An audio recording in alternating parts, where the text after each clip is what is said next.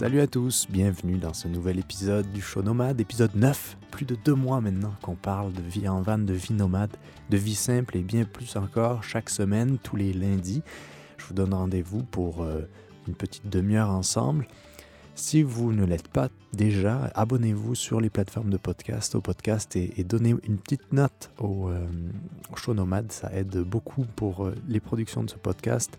Et merci beaucoup au Patreon qui se trouve sur patreon.com slash ma vie en van qui me permettent chaque semaine de produire ce show, cette émission.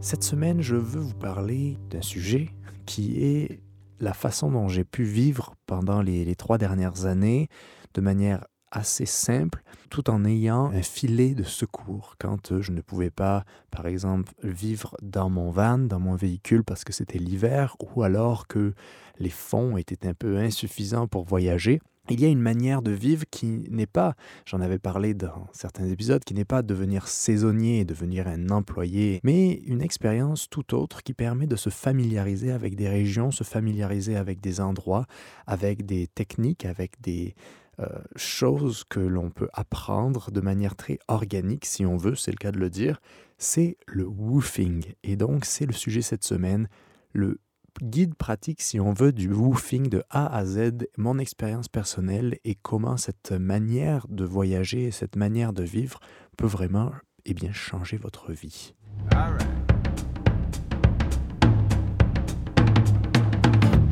Avant de commencer le show nomade cette semaine, c'est de nouveau une présentation de la formation en ligne Aménager votre van en 3D si tu veux apprendre à aménager ton véhicule ou ta tiny house avant de commencer les travaux afin d'économiser de l'argent, économiser du temps et faire les choses bien. Je te propose euh, d'aller voir cette formation qui, est, euh, qui a été créée par les filles de Voyage en roue libre. Le lien est dans la description. Tu peux la, commencer euh, tout de suite pour télécharger les, fichiers de modèles et toutes les formations. C'est très très simple et très concret. Donc euh, j'espère que ça pourra aider certains d'entre vous. Il y, a, pas mal d'explications sur le, lien en description au cas où vous n'êtes pas sûr de ce que c'est. Et moi je dois vous dire que de voir toutes les, les modélisations qui sont faites, ça me donne envie de commencer un, un nouveau projet. Donc parlant de projet, c'est parti pour un nouvel épisode du show nomade.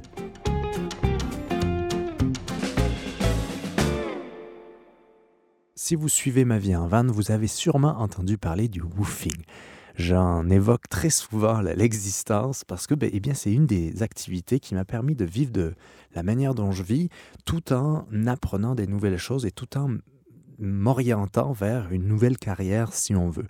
Le woofing, qu'est-ce que c'est? D'abord, qu'est-ce que ça veut dire le woofing? C'est euh, opportunité mondiale sur des fermes biologiques. Je pense que c'est ça, c'est Worldwide Opportunities on Organic Farms. Donc c'est un mouvement mondial qui a été créé en Grande-Bretagne dans les années 70 qui permettait de faire une sorte d'échange culturel à l'époque où le bio n'était pas quelque chose de très répandu. Euh, C'était une manière pour les gens de voyager dans des endroits, d'explorer de, des nouveaux horizons et une manière aussi de voir comment les choses sont faites ailleurs par rapport à cette agriculture qui aujourd'hui est un peu sans dessus-dessous. Et après les années 70, eh bien, ce mouvement il a un peu grossi et particulièrement aujourd'hui, depuis disons une dizaine d'années, avec le mouvement des, nouveaux nomades, des globetrotters, des digital nomades et tout ça, il y a de plus en plus de jeunes qui étaient, euh, qui avaient été à l'université, qui avaient vécu dans des villes et qui ne retrouvaient pas un sens à leur vie et qui avaient peu de moyens pour voyager, qui n'allaient pas nécessairement euh, faire le tour du monde en avion euh, pendant un an. Et cette manière de vivre, c'est devenu vraiment quelque chose d'assez répandu pour à la fois voir des endroits extraordinaires sans payer de loyer, sans payer sa nourriture, et à la fois d'apprendre des choses euh, qui sont différentes des choses qu'on apprend à l'école, par exemple. Le woofing en tant que tel, c'est juste un terme qui est associé à cette organisation particulière, qui pour moi est la meilleure parce qu'elle est vraiment orientée sur des fermes et des endroits qui sont très communautaires et qui sont très euh, participatifs et qui ne, vous qui, qui ne vous voient pas nécessairement comme de la main-d'œuvre, ce qui peut être le cas d'autres d'autres endroits, parce qu'il y a aussi ça, vous travaillez gratuitement, même si c'est en échange du logis et de la nourriture. Donc pour certaines personnes, ça peut être un problème. D'autres personnes, ils appellent ça le LPix, parce que c'est un, autre site qui existe aujourd'hui, ou le Workaway, ça c'est un autre site qui existe. Mais par exemple, ces autres sites, moi j'ai très souvent trouvé qu'ils cherchaient plus des gens pour euh, les aider euh, dans un sens. L'échange n'était pas exactement dans les deux sens, mais c'est juste mon expérience. Et comment on trouve des fermes pour, euh, pour commencer, eh bien, il suffit de s'inscrire sur ces sites. En général, il y a un petit, euh, c'est pas gratuit, c'est environ 30 euh, dollars, je crois, ou, ou 20 euros. Et chaque site a une, une section par pays. Donc, si vous êtes au Canada, c'est Woof Canada. Si vous êtes aux États-Unis, vous voulez aller aux États-Unis ou en Australie, ou si vous êtes en France, eh bien, vous avez juste à rechercher WWOOF et vous trouvez le pays dans lequel vous voulez voyager.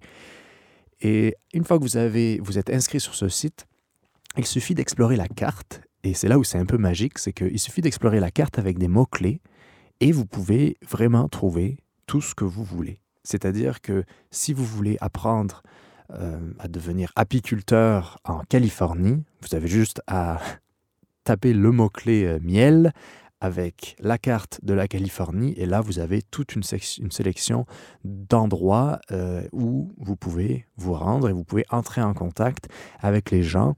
Chaque page de chaque ferme que chaque, euh, euh, agriculteur met à jour très souvent, elle va contenir une description de l'endroit, une, description des tâches qui sont attendues de vous, et, aussi pas mal de revues, donc d'avis laissés, un peu comme sur Amazon, des avis qui sont laissés et qui, qui, peuvent vous donner une, très bonne idée de l'endroit si vous savez euh, quoi rechercher.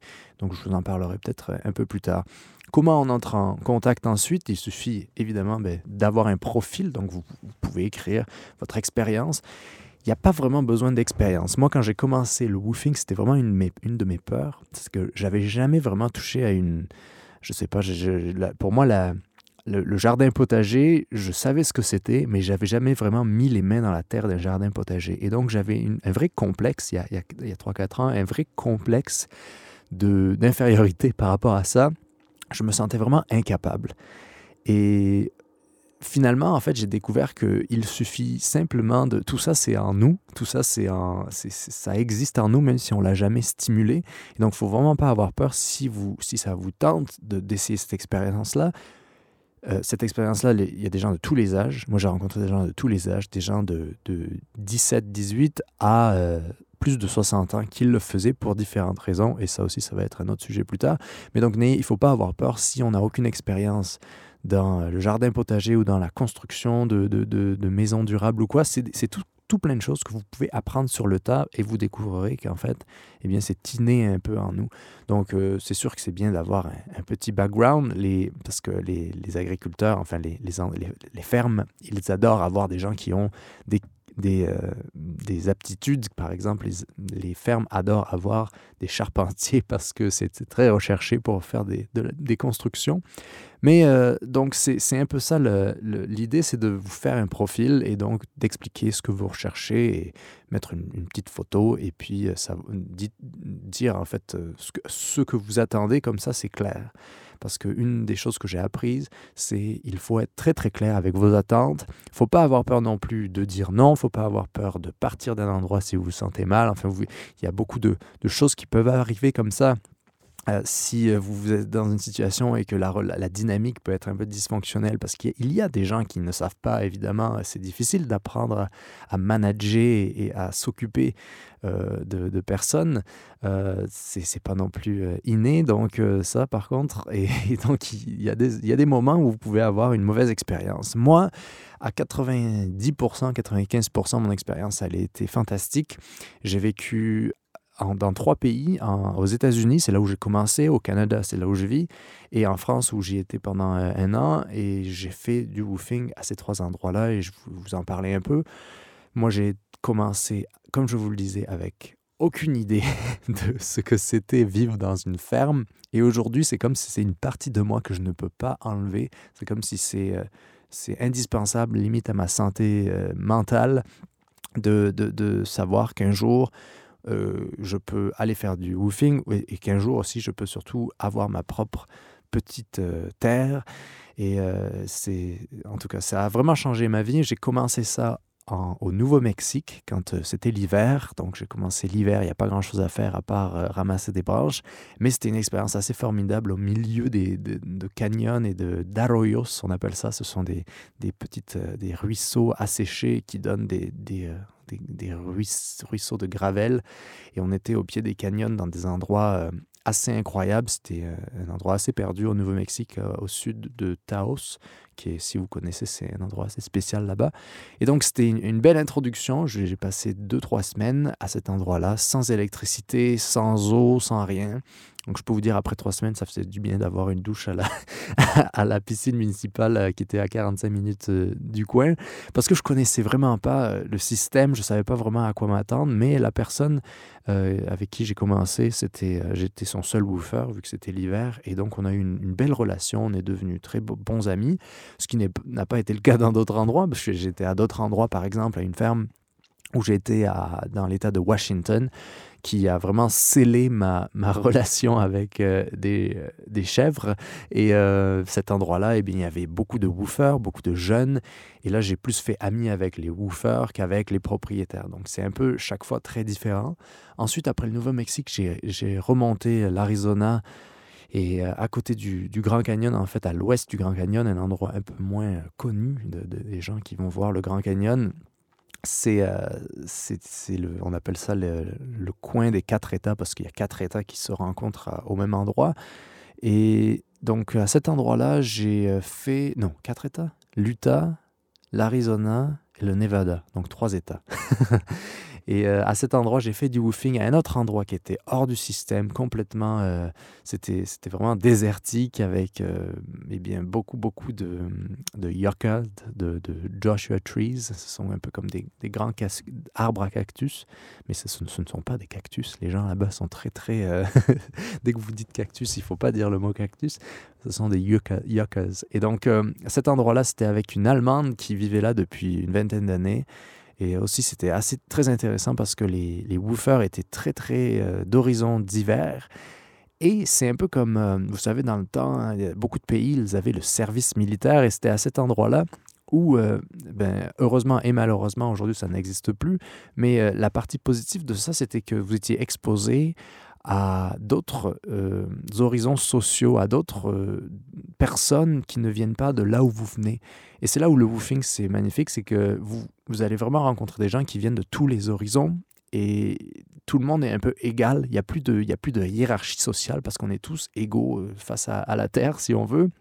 Et donc, moi, j'ai vraiment beaucoup apprécié cette expérience-là, par exemple, par rapport au côté humain qui permet de, s'ouvrir sur des choses qu'on qu'on ne réalise pas ou sur des, valeurs ou des philosophies que d'autres personnes peuvent avoir et que nous, on n'a pas, dans les deux sens, que ce soit positif ou négatif, ça permet de réaliser eh bien qu'il existe d'autres personnes parce que euh, la plupart des gens, quand on, les gens vivent en ville ou quoi, ils ne sont pas nécessairement euh, euh, exposés, si on veut, j'allais dire ouverts, mais plus exposés à la réalité d'autres personnes, vraiment la réalité d'être avec d'autres personnes qui viennent d'autres horizons. Et moi, je trouvais ça très très intéressant. Par exemple, il y avait deux gars qui venaient du Minnesota, qui, qui, étaient vraiment des gars euh, euh, vraiment typiques américains, si on veut. Ils étaient dans la vingtaine, trentaine, et ils étaient là parce qu'ils avaient, euh, aux États-Unis, il y a une crise qui s'appelle la crise des, des opiacés, des opioïdes, et ce sont tous les, les, les gens à qui on a prescrit des opiacés parce qu'ils ont eu un accident de travail ou quoi, et que ça a ruiné leur vie, parce qu'évidemment, c'est très addictif et c'est l'héroïne, en fait, les, les opioïdes. Et euh, de l'opium. Et donc, euh, il, y a un vrai problème en Amérique du Nord sur ça, mais en fait, c'est dans le monde entier maintenant, parce qu'il y avait cette, cette euh, prescription automatique par les médecins de d'opiacés. Et donc, j'ai rencontré ces deux gars qui étaient très, très spéciaux et qui étaient là pour justement sortir de leur environnement, pour vivre autre chose, pour être hors du, des grands froids du, Minnesota et hors de leur addiction. Et ça avait l'air de marcher, même s'ils avaient leurs démons et quoi, comme tout le monde a ses démons. Et je trouvais ça assez euh, unique. il y avait une autre personne, par exemple, qui était un gars qui venait de Saint-Louis, euh, je pense c'est au Missouri. Et euh, il était super cool et j'aurais aimé. En fait, il est arrivé quand moi je partais et il était super sympathique. Il avait 18 ans. Il venait de finir euh, son, euh, école, il venait de finir le, le lycée. Et euh, il ne savait pas vraiment où il y allait. Il était accepté dans plusieurs universités. Et en fait, il voulait vraiment prendre son temps. Il était super mature. Et moi, je, me disais, mon Dieu, si à son âge, j'avais été aussi mature, ça ne m'aurait pas pris euh, tant d'années avant de découvrir les choses qui sont importantes dans ma vie. mais, euh, mais ouais, je trouvais ça assez, assez intéressant d'être exposé à, tant de différentes. à tant de différents horizons. Après l'Arizona, j'ai pris la route de la Californie et en Californie, euh, ce que j'ai fait, c'est. Euh. D'abord, je suis allé à San Francisco, puis à San Francisco, j'ai réalisé, mais pourquoi je vais à San Francisco? Et ensuite, j'ai euh, vu sur le site de Woofing, un peu aux dernières minutes, il y avait un gars qui était vers le parc de Yosemite, donc plus dans l'intérieur des Sierra Nevada, qui était une ferme biodynamique. Et moi, la, la biodynamie, c'est un truc que je connaissais juste de nom, surtout par le vin, comme tout le monde, en fait. Et je, voulais, ça je trouvais ça très intéressant à aller voir vraiment de, en, vision euh, totale, qu'est-ce que c'est la biodynamie? Et je voulais vraiment y aller pour poser toutes les questions et, faire partie de, de, de l'aventure. donc c'était un gars qui était un peu un pionnier de la biodynamie dans sa région. Euh, j'ai appris beaucoup sur la biodynamie, donc euh, j'ai réalisé que ce n'est pas si spécial que ça, que finalement c'est de la culture biologique avec certains éléments que, qui, sont, si on les suit, sont très très euh, spéciaux et un peu ésotériques. Mais beaucoup de ces éléments, c'est suivre les lunes, suivre en fait les cycles de la Terre, donc c'est pas vraiment si spécial que ça. Et donc c'est plus une certification qu'on achète aussi, parce qu'on peut être proche de la biodynamie, mais pas être certifié biodynamique. Ça, c'est aussi tout un, un pan de l'agriculture que vous découvrez quand vous commencez à faire du woofing ou que vous travaillez euh, dans des fermes bio. Euh, et, moi, ça, c'était une super expérience parce que c'était plus au-delà de l'aspect qu'est-ce que c'est la biodynamie. C'était euh, une ferme complètement euh, diversifiée, très, très diversifiée. Tous les matins, j'avais un petit, il y avait un petit citronnier. Ça, c'était fou. J'avais jamais fait ça. Un petit citronnier juste à côté de là où je campais. Et donc, tous les matins, j'avais mon petit citron juste à côté. C'était très agréable. Et ensuite, j'ai remonté le nord-ouest Pacifique pour aller à une autre ferme euh, qui était la ferme, qui, la ferme de chèvres. Donc, euh, si vous suivez les aventures de ma vie en van, vous savez de, de où je parle. J'en avais fait des vidéos et euh, là, j'ai eu une partie plus sociale du woofing qui est de se faire des amis. Et donc là, on était une, demi-douzaine, non, une dizaine de woofers et, c'était très très cool de rencontrer tout plein, tout plein de, de woofers. Et donc, j'ai une, une expérience assez assez euh, social. Et entre-temps, eh évidemment, il y a plein de fermes que j'ai contactées, mais malheureusement, ça ne s'est pas fait. Y a, malheureusement, euh, les, ils ne pouvaient pas m'accueillir, ou alors c'était trop tôt dans la saison, parce qu'il y a certaines fermes de woofing qui n'acceptent les gens, évidemment, que quand c'est la saison euh, de, de, récolte ou de plantation ou quoi. Donc, c'est, de, disons, de mars à octobre, c'est ça la haute saison pour les fermes en général. Donc c'est moi je cherchais au début pour l'hiver, donc c'était assez. C'est pour ça que j'étais allé dans le sud des États-Unis où il fait un peu moins froid que dans le haut Canada. Et euh, après ça, j'ai dû quitter les États-Unis parce qu'évidemment aux États-Unis euh, on, peut pas rester si on n'est pas américain on peut pas rester euh, plusieurs plus de six mois ou plus de trois six mois et donc je suis retourné au Canada et là j'ai eu des expériences assez, assez cool de woofing, notamment sur, les, sur une petite île à côté des îles de, de l'île de Vancouver. Et une petite île où là, j'avais mon Lopenter et euh, les, les, euh, à, la, à, la, ferme, en fait, ils avaient un, un, projet de ferme complètement holistique avec euh, une ferme en tant que telle, mais aussi une forêt comestible, euh, beaucoup d'animaux, de, de, en fait tout un système de permaculture où tout le monde a sa place. Et moi, ben, vu que j'avais un peu d'expérience dans, plein de petits trucs, tout à coup, après, avec mes, mes quelques mois d'expérience, tout à coup, je me sentais comme un professionnel. et on m'a donné un petit lopin de terre, et là, je m'occupais, en fait, j'avais les petites poules, les petites chèvres, et euh, faire des, avait beaucoup d'aménagement de, du territoire à faire pour rendre une forêt comestible. Mais c'était une expérience assez cool parce que moi, c'était surtout l'aspect euh, paysage, parce qu'à cet endroit-là, jamais je pourrais vivre. Enfin, le, coût de l'immobilier là-bas est incroyable. Et c'était euh, assez fou d'avoir un endroit si unique. Et c'est ça la beauté du woofing, c'est que vous pouvez avoir euh, la chance de faire partie d'un endroit pendant un, temps, que ce soit quelques semaines ou quelques mois, Et euh, d'ailleurs, j'ai rencontré un, woofer là-bas qui, lui, je pense qu'il y est encore après deux ans. Ça fait deux ans et il, y vit encore là-bas et il a été employé euh, par, par le, projet ensuite. Donc, c'était euh, comme quoi on, peut, ça peut devenir des histoires d'amour, hein, parfois le woofing, ou, juste une histoire d'une semaine ou, d'un soir. Parce qu'il y a des gens qui font du woofing aussi pour. Il y a certaines fermes qui acceptent les woofers pour juste quelques jours. Euh, un peu comme en échange de, de, de, l'expérience qu'ils ont, et eh bien, ils peuvent garder, disons, les légumes et quoi. Donc, c'était, euh, vraiment cool de, de pouvoir voir l'étendue de tout ce woofing-là. Bon, j'ai fait plein d'autres woofings. Je vais... En fait, tout ça, ça va être dans un livre que je travaille et qui, sera, qui va prendre plusieurs années à écrire sur, un, sur mon parcours un peu initiatique de cette, de cette euh, année-là qui a vraiment changé ma vie. Et je, trouve que c'est un truc assez intéressant à raconter parce que je pensais que je le tournerais un peu en roman. Donc, euh, un nouveau euh, volume aux éditions Ma vie en vanne, mais je vous parle de ça, mais ça, c'est vraiment dans, dans longtemps que ce sera publié, ça, parce que je suis encore dans la partie à, à, petit à petit voir comment je peux, je peux, pourrais écrire tout ça, mais si ça vous intéresse, restez aux nouvelles.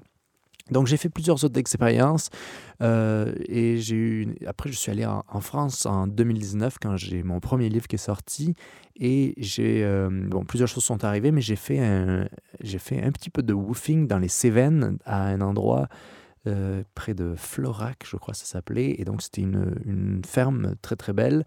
Et là, je plantais des arbres, je m'occupais des chèvres. Et, euh, enfin, c'était, euh, et je, prenais des petites randonnées. Je vivais dans une petite yurte parce que j'avais pas mon van à ce moment-là, vu que j'étais en Europe. Et j'habitais dans une petite yurte. Et c'était une très cool expérience aussi. Et moi, ce que, ce que je trouve fascinant, en fait, c'est vraiment c'est le woofing ou le, le, le volontariat dans des fermes, si on veut. C'est vraiment très euh, subjectif parce que c'est ce qu'on en fait, c'est ce qu'on en veut qui fait que l'expérience est riche. Donc c'est vraiment euh, d'en faire pour réaliser les choses euh, qui nous sont importantes. Par exemple, si on n'aime pas telle ou telle chose, faut pas avoir peur de dire ben moi ça me tente pas, donc je vais pas aller à cet endroit-là. Faut pas s'obliger non plus, même si c'est bien parfois parce que ça oblige d'une certaine manière, à se sortir du confort dans lequel on peut, on peut être quand on vit euh, normalement, quand on a le cours de sa vie qui continue. Et le woofing, ben, en fait, c'est vraiment quelque chose qui est une manière de ne pas avoir de loyer et d'avoir un endroit quand on vit en van, de se poser et de contribuer à, à une communauté ou à une ferme ou à des projets mais à la fois c'est aussi une manière d'ouvrir ses horizons et de c'est toujours bien de, de faire d'autres choses dans sa vie pour prendre du recul, pour prendre la perspective sur notre, notre vie.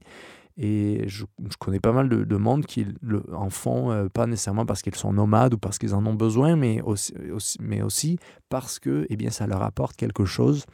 Euh, et moi, je crois qu'une une des choses très fortes dans le woofing, c'est que ça peut pour moi, je vois ça comme une, une université, si on veut. C'est l'école de, l'école de la, de la, de la vie, parce qu'on apprend sur tout, sur beaucoup de choses. Et ça peut changer notre vie aussi, parce qu'il y a, par exemple, il y a, au Montana, où j'ai fait du woofing et où je suis resté le plus longtemps, il y avait une dame qui avait euh, dans la cinquantaine, et en fait, elle, elle, elle a commencé à faire du woofing et elle elle, voulait changer de vie. C'était une ingénieure avant et elle voulait euh, eh bien, trouver une ferme ou, lancer son propre, projet. Et euh, entre-temps, eh elle faisait du woofing avant de, de rechercher euh, sa terre. Donc, c'est, tout plein de... Le woofing, c'est n'importe où vous vivez, il y a, ici il y a des, des fermes autour, vous, pouvez en trouver. Donc c'est pas non plus. Euh, il y a des gens qui, vont en Australie, qui vont en Nouvelle-Zélande, aux États-Unis, au Chili, au Brésil. Mais si vous êtes dans, pas dans ces pays-là, vous pouvez aussi le faire juste à côté de chez vous. Je veux dire, au, Québec, euh, je sais pas, est-ce que j'ai fait du woofing au Québec? Euh, Il me semble que j'ai presque fait du woofing, mais la dame n'était pas très très sympathique. Donc j'ai laissé passer parce que euh, parfois, il ne faut pas forcer le destin. Mais c'était en Estrie, je crois, je cherchais un endroit. Et, et, là, je voyais, par exemple, cet endroit-là, je ne veux pas le nommer, mais je voyais que cet endroit-là, eh bien, euh, ils utilisaient beaucoup les woofers pour euh, un peu de, la main-d'œuvre, en fait. Et c'est, il y a une blague dans le monde du, du, woofing et dans le monde des fermes bio, que on appelle ça le, les woofers, on appelle ça aussi la main-d'œuvre euh, gratuite biologique. Parce que c'est vrai que certains endroits peuvent parfois peut-être un peu abuser. Donc, à quoi s'attendre? Une fois qu'on est à une ferme Il faut s'attendre à se lever tôt, il faut s'attendre à travailler des heures ou que vous, ne voudriez pas nécessairement.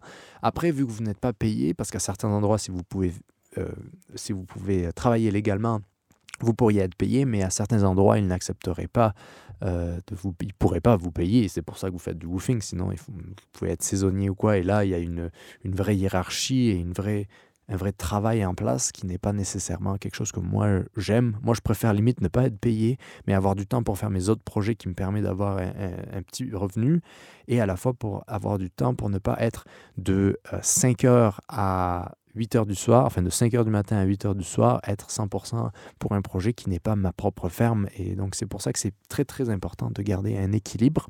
Donc, euh, les heures à quoi s'attendre, je dirais qu'il y a certaines fermes où ils ne savent pas quoi vous, vous faire faire. Euh, par exemple, j'avais rencontré un couple de Français qui étaient allés au Yukon et euh, en fait, ils avaient c'était une, super ranch là-bas. Puis les personnes ne savaient juste pas quoi leur, leur faire, leur faire faire. Donc, tu peux travailler euh, peut-être 2-3 euh, heures par jour à 6 euh, heures par jour.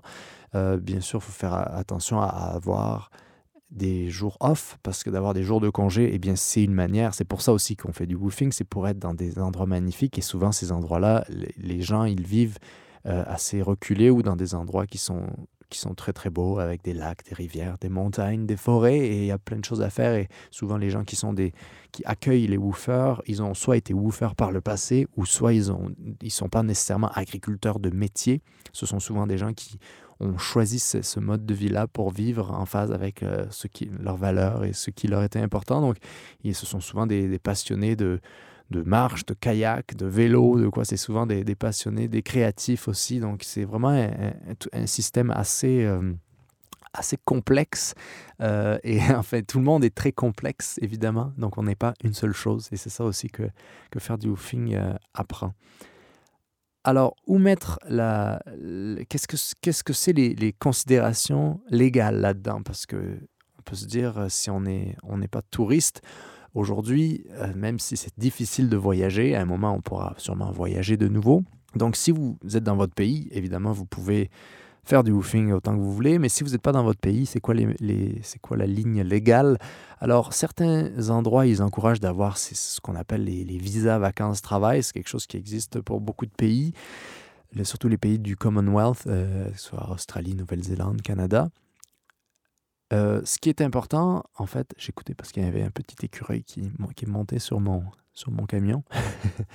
et euh, ce qui est important, c'est de, de, garder à l'esprit et de, quand vous passez les douanes, de ne pas dire que vous allez faire du woofing. Parce que le woofing, c'est complètement légal. Et euh, la, ligne du woofing, c'est que vous n'êtes pas payé, c'est une expérience culturelle, c'est un échange culturel. Et, mais même quand bien même, ne dites pas quand vous passez n'importe quelle douane, que vous allez faire du woofing, que vous allez dans une ferme, vous allez travailler.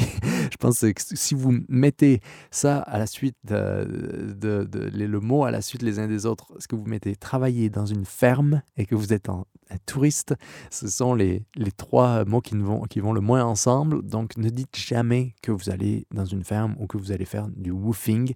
Euh, c'est vraiment mon conseil. Dites que eh bien, vous allez faire du tourisme. Parce que le woofing, c'est du tourisme. Vous pourriez être très bien dans cet endroit pendant un jour partir le lendemain comme un visiteur, ou vous pouvez y rester bien, autant légalement que la durée de votre visa vous permet. Et euh, il n'y a pas d'échange de, de biens euh, financiers, donc euh, il n'y a aucun problème.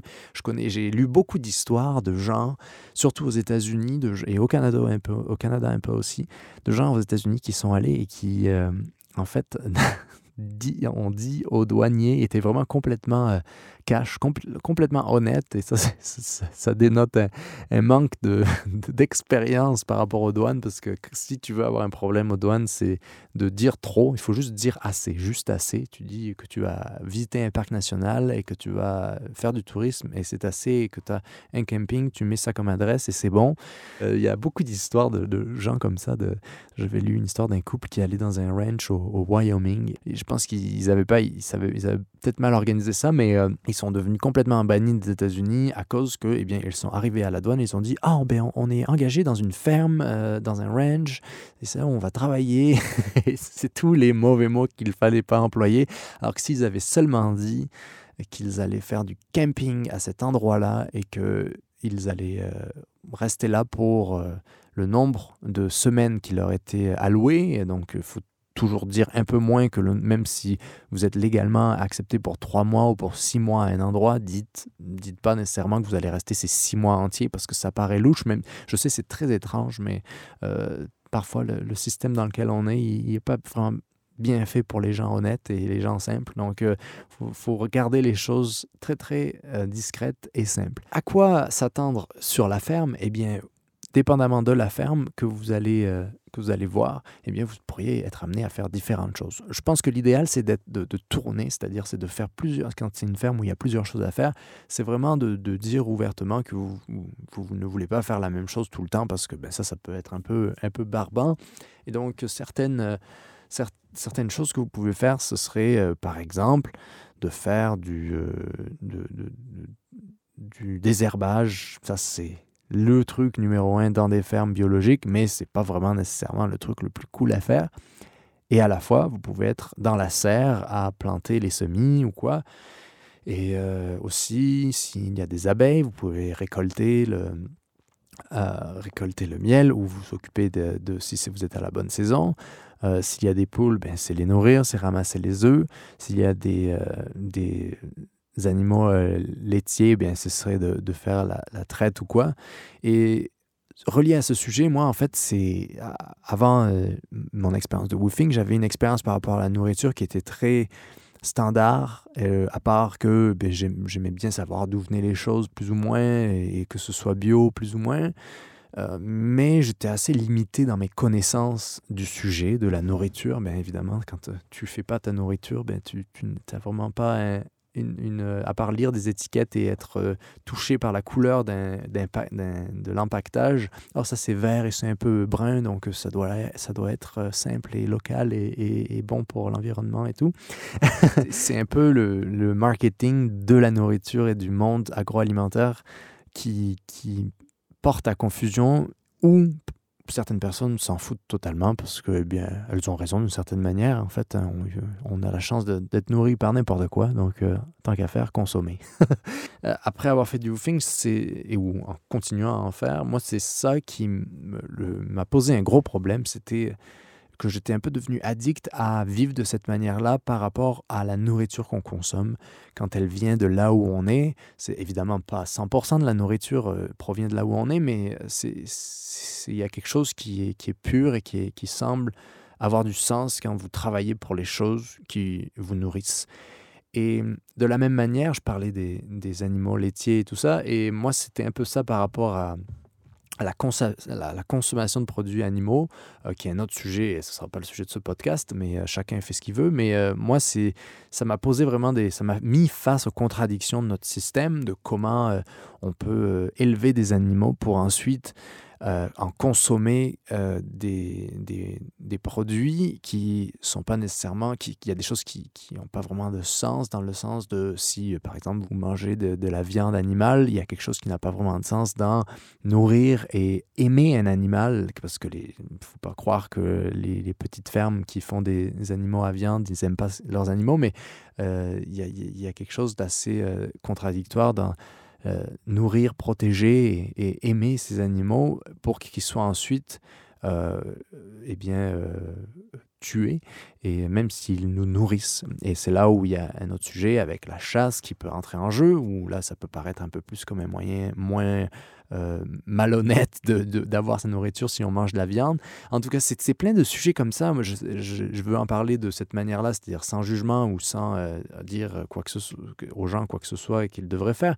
Mais par rapport aux questions que ces sujets viennent nous poser, et par rapport à ces contradictions et ces complexités qui, je crois, sont très très positives, quels que soient nos, nos choix, quelles que soient nos habitudes et nos, nos, moyens de consommation, euh, je crois que de se poser ces questions-là, c'est très sain parce que, eh bien, se poser des questions, ça peut amener des réponses ou en tout cas amener à vivre plus en phase avec soi une fois qu'on passe au-dessus de, cette, euh, de se sentir mal par rapport à la façon dont on consomme. moi, c'était mon cas. Je me sentais très très mal dans la façon dont, je consommais et donc d'avoir vu le système, comment ça fonctionne, comment, le, toute cette réalité en fait d'être connecté aux choses qui nous nourrissent, eh bien, moi, ça m'a vraiment euh, à la fois aidé et à la fois, ça m'a mis dans une position où il est très, très dur pour moi aujourd'hui de me sentir bien quand euh, je consomme de la nourriture que j'ai pas travaillé vraiment pour la, la faire pousser ou pour, euh,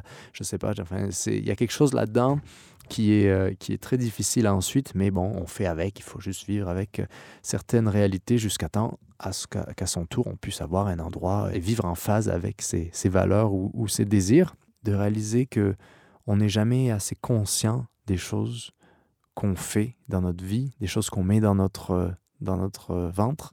Et euh, j'ai un ami qui disait souvent, euh, ah, c'est drôle parce que les gens, ils, sont plus, euh, ils mettent plus d'attention dans le, le, le type d'essence qu'ils mettent dans leur véhicule que dans la nourriture qu'ils mettent dans leur corps. Et ça, c'est très, très vrai. Et donc, voilà ces considérations un peu plus philosophiques. Mais du, dans le côté pratique, un truc qui est important à garder à l'esprit, c'est que vous pouvez avoir des mauvaises expériences. Et ces mauvaises, ces mauvaises expériences, ça, peut parfois être vraiment des, vrais abus, des traumatismes, parce qu'il y a des gens qui ne savent pas gérer les humains, il y a des gens qui, sont, qui ont des problèmes, eux, dans leur vie. Avoir une ferme, au contraire, là, je, je, je l'idéalisais un peu, genre, je vous en parlais un peu comme si tout était rose. Mais les gens qui ont des fermes, souvent, ils sont débordés, ils sont très mal organisés et certaines personnes, elles savent vivre avec ça, et d'autres personnes, elles vont vous le mettre dessus, et c'est comme si euh, ça, peut donner une atmosphère étrange. J'ai eu quelques mauvaises expériences avec des gens, euh, très, très rarement, c'était les, propriétaires eux-mêmes. Parfois, j'ai plus eu des problèmes avec d'autres woofers qui euh, faisaient les petits chefs ou qui disaient aux autres quoi faire, et bon, ça vient d'une insécurité en eux-mêmes. Mais euh, ce côté relationnel-là, c'était intéressant à voir parce que moi, étant assez euh, habitué à, vivre en van et à vivre pour moi-même, par moi-même, euh, c'est bien aussi de se forcer parfois de, par rapport à cette réalité d'être avec les autres. Et donc, c'est le woofing, vous pouvez voir que c'est donc une expérience à la fois magique et à la fois humaine sous plein d'aspects. Donc, eh bien, en fait, c'est tout pour aujourd'hui. Je pensais que je vous parlais de ce sujet-là tout simplement parce que je me trouve en ce moment dans le long d'un ruisseau et je n'ai aucun réseau. Et donc, je pouvais faire aucune recherche ou aucun contact pour avoir un invité cette semaine. Et je me suis dit que eh bien l'invité euh, pour parler du sujet, ça pourrait être moi-même. et donc, euh, je, me disais que si ça vous intéressait, le sujet du woofing, vous pourriez passer ce moment avec moi. Donc, si vous avez des questions, n'hésitez pas à les poser vous pouvez m'envoyer un email. Euh, et euh, j'ai fait plusieurs vidéos sur le sujet. Donc, si vous les avez jamais vues, j'ai une playlist sur YouTube où ça parle que du woofing. Donc, c'est toutes ces expériences-là, vous pourrez les, vous pourrez les retrouver en ligne sur YouTube. Et comme je vous disais, je travaille toujours sur un livre qui pourrait euh, un jour peut-être euh, que je pourrais vous parler, dont je pouvais vous, vous, parler plus tard, mais c'est un livre qui parle de mon expérience en, en, dans l'ouest de l'Amérique et à la fois ça inclut toute cette manière de vivre là. Pour moi, le woofing, c'est vraiment un peu comme mon. Aujourd'hui, c'est un peu comme mon, mon, filet de sauvetage si j'ai vraiment un moment je suis un peu perdu, ou que c'est l'hiver qui est là, ou qu'il y a un endroit où je veux me poser et que je veux avoir une expérience de l'endroit. Eh bien, c'est euh, vraiment un, une cool, un truc vraiment intéressant à faire et, et à avoir comme expérience. Mais gardez toujours à l'esprit que vous n'avez pas vraiment. Euh, rien n'est dû et vous, n'êtes pas obligé de rester. Comme je le disais, il y a des gens qui le font juste un week-end, qui vivent à côté de la ferme, limite, pas loin, et qui vont juste faire l'expérience d'un week-end. Des, familles parfois, même si c'est un peu plus difficile à, quand il y a plus d'une personne. Mais euh, si vous êtes en, même si vous êtes en couple ou quoi, les, vous, allez souvent. Moi, j'avais mon van, donc j'avais très rarement un, besoin de logement. Mais à certains endroits, eh bien, s'il pleuvait trop, s'il il faisait froid ou quoi, eh bien, il y a toujours un, endroit pour vous. Euh, techniquement, c'est la loi dans, le, code du woofing, c'est d'avoir à la fois une mansarde, une petite, le logis et, euh, et le couvert en échange de votre travail. Et donc, toutes les choses que, j'ai appris, moi, appris à faire du compost de la bonne manière, c'est-à-dire un vrai compost euh, qu'on va, va réutiliser ensuite, appris à, faire des semis, appris à planter telle ou telle chose, appris à préparer les, les mélanges de, de, euh, de plantation et de, de récolter telle, telle chose, de ramasser tel, tel fruit, de, de, reconnaître aussi, parce que moi, quand j'ai commencé le, woofing, je savais reconnaître rien. c'est dur de reconnaître un, chou quand tu n'as jamais vu euh, un chou euh, au mois de, juin, quand tu sais pas à quoi ça ressemble. Mais euh, je trouve ça assez, assez intéressant. Et à la fois d'être dans ces endroits qui sont souvent magnifiques, dans des régions magnifiques. Et donc, c'est hors des routes principales. Dès que vous sortez d'une route principale, vous allez avoir accès à une propriété, donc des gens qui vous accueillent. Et autour de cette propriété, souvent, il y a, beaucoup de choses à faire. Donc, c'est aussi une expérience hors de, la ferme qui, qui, est intéressante à avoir. Donc voilà, si ça vous intéresse, vous pouvez, euh, comme je le disais, regarder mes vidéos sur le woofing. Ça s'appelle Ma vie à la ferme, la playlist sur YouTube. Et euh, si, ça, si, ça, vous intéresse, ben, vous pouvez vous inscrire sur euh, Woofing. il y en a Woof, Woof wooffrance.org, je crois, woofcanada.ca. Vous avez juste à faire une recherche Google. Après, il y a LPix, qui est autre, une autre chose. Euh, et euh, un autre, un autre site qui s'appelle Workaway. Et ça, c'est si vous n'êtes pas vraiment intéressé par la ferme, mais que vous êtes intéressé par l'aspect d'avoir un endroit où rester en échange de votre travail, vous pouvez trouver sur Workaway euh, des, beaucoup d'endroits où vous pouvez avoir une expérience un peu de un peu comme fille au père ou quoi, mais moi, je me, pourquoi j'aime le woofing, c'est que dans le woofing, bien sûr, vous allez contribuer à la vie de la maison, si vous le voulez, si vous partagez les repas, faire la vaisselle ou quoi, euh, alterner, mais euh, c'est pas votre activité principale. Alors que sur Workaway, j'avais l'impression que c'était très souvent s'occuper des enfants ou, faire des choses, mais de manière euh, vraiment carrée et structurée, et que c'était c'était votre job et c'est en échange de, du logis, c'est ça que vous devez faire. Alors que j'aime bien le côté un peu anarchique et, organique dans le, dans le woofing. Donc, si vous ne l'avez pas fait, eh bien, vous pouvez euh, vous abonner au podcast, n'importe où vous écoutez vos, euh, vos, podcasts et mettre une petite note et un commentaire sur le podcast pour dire aux autres euh, que c'est un podcast informatif. Parce que, évidemment, je voulais utiliser ce podcast pour vous parler de toutes les manières de vivre quand on vit de cette manière-là. Et toute manière de vivre, évidemment, c'est, assez complexe. Donc, c'est pour ça que le podcast, c'est pour moi l'occasion de prendre le temps de vous parler en long et en large. Donc, euh, portez-vous bien et euh, je vous dis à la semaine prochaine pour un nouveau podcast. Et euh, comme toujours, vive le van. Ciao.